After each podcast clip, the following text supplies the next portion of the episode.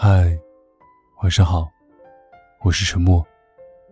今天你过得怎么样呢？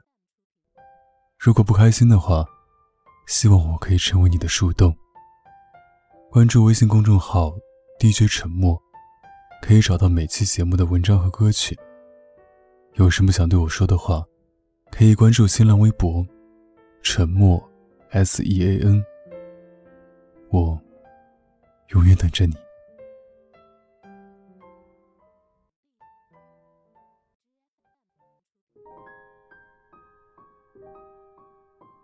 有人问我，喜欢上一个人到底是什么感觉？我说，大概是含在嘴里怕化掉，捧在手里怕摔坏。无论走到哪儿，心里都装着一个人，就好像冥冥之中。你早已认定了他一样。你心里最害怕的事情永远只有一样，那就是失去。是的，我曾经深爱过一个人，我们一起开心过，也一起伤心过。我承诺过要带他去冰岛看极光，他说要陪我走过一年四季，走过无数个三百六十五天。可遗憾的是，我最终还是失去了他。如果疼痛分等级的话，那么失恋时的心疼，对我而言已经超出了十分。那种感觉就好像记忆中最重要的一部分从我的身体里抽离了。有那么一瞬间，只要想到我的未来不会再出现他的影子，似乎整个世界就悄无声息地崩塌了。我宁愿他回来继续对着我任性，对着我较劲，对着我无理取闹的作。我宁愿背负一切，两个人在一起的责任和痛苦。只要我爱的那个人还在我身边就好。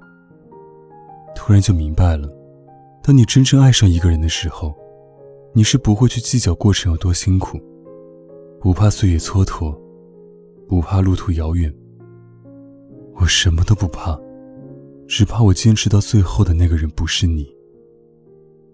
好朋友乔尔说：“甜有一百种方式。”吃糖、蛋糕和每天九十八次想你。你有没有试过想念一个人？想念到不管多困，还是会开着手机，只为和他多聊上几句。想念到就算打个盹，都能在梦里看到他的笑。想念到没走几步路，就在回忆上一次约会时的甜蜜。大概每一对异地恋的情侣，在经历分别的时候。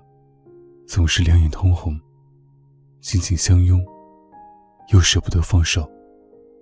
没有人会喜欢异地恋，之所以在一起，只是因为那个人很重要，重要到了哪怕相隔两地，还是会有翻山越岭去见他的勇气。记得曾经有位读者和我聊起他的这段异地恋，为了爱情，他忍受了长期无人陪伴时的寂寞。最后甘愿放弃自己的城市，熟悉的工作环境，而去适应一个完全陌生的城市。他说，有一段时间，男朋友家里一直十分反对我们交往，因为他们家想找个本地的姑娘，工作稳定的。那时候我刚辞职来到这儿，工作也没有着落，男朋友对我很好，一直很照顾我，让我别太担心。他说会一直和我在一起，可是我还是很没安全感。后来我有了份能够在这座城市站得住脚的工作，我一直很努力地成为一个能配得上他的人。可是他爸妈依然不同意我和他交往。我骨子里原本是一个很高傲的人，为了能和他在一起，我三番五次买礼物去讨好他的父母。有人说，异地恋太苦了。还不如单身来的自在。我说，原本啊，以为到了他的那座城市，就能每天幸福的在一起。可是，一提到未来，就好像永远有许多道坎在等着你。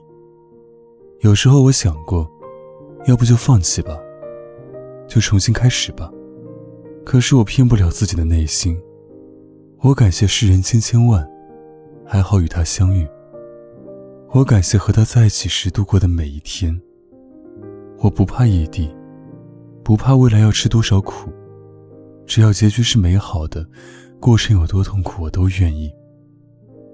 爱情似乎有着某种魔力，让很多人一旦遇见，就会深陷。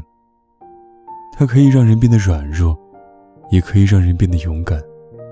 就像一直在感情上保持理智的小美，也会为了喜欢的人毫无保留的付出。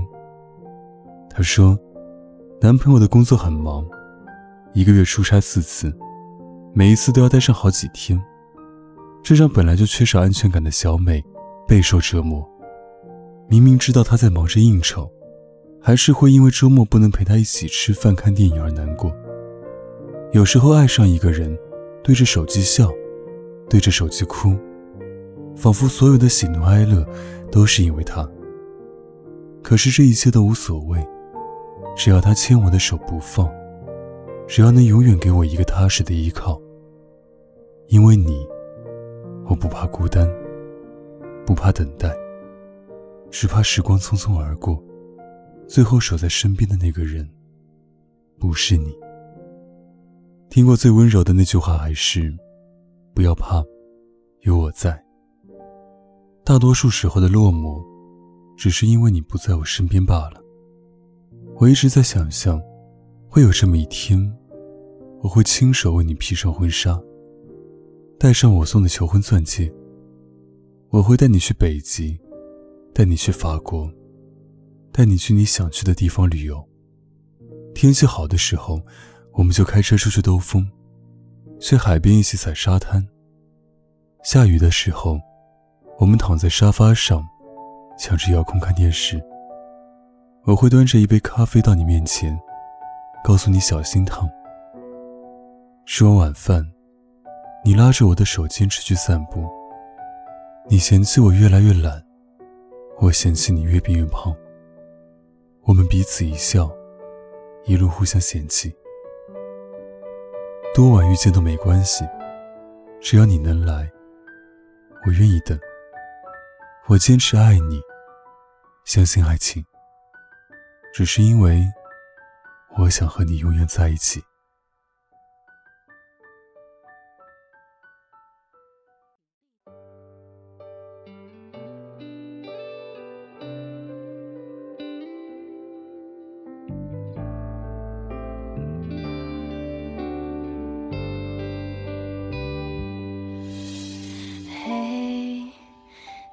是否还会想到我？就像我，偶尔夜晚还是会哭的。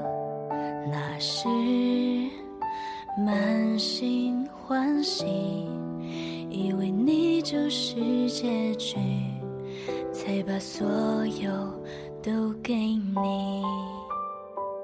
时间总是不听话，思念也开始装傻，反反复复。你说那就算了吧，我们就别再挣扎，于事无补。从此我不能听见你的消息，我怕我控制不住自己。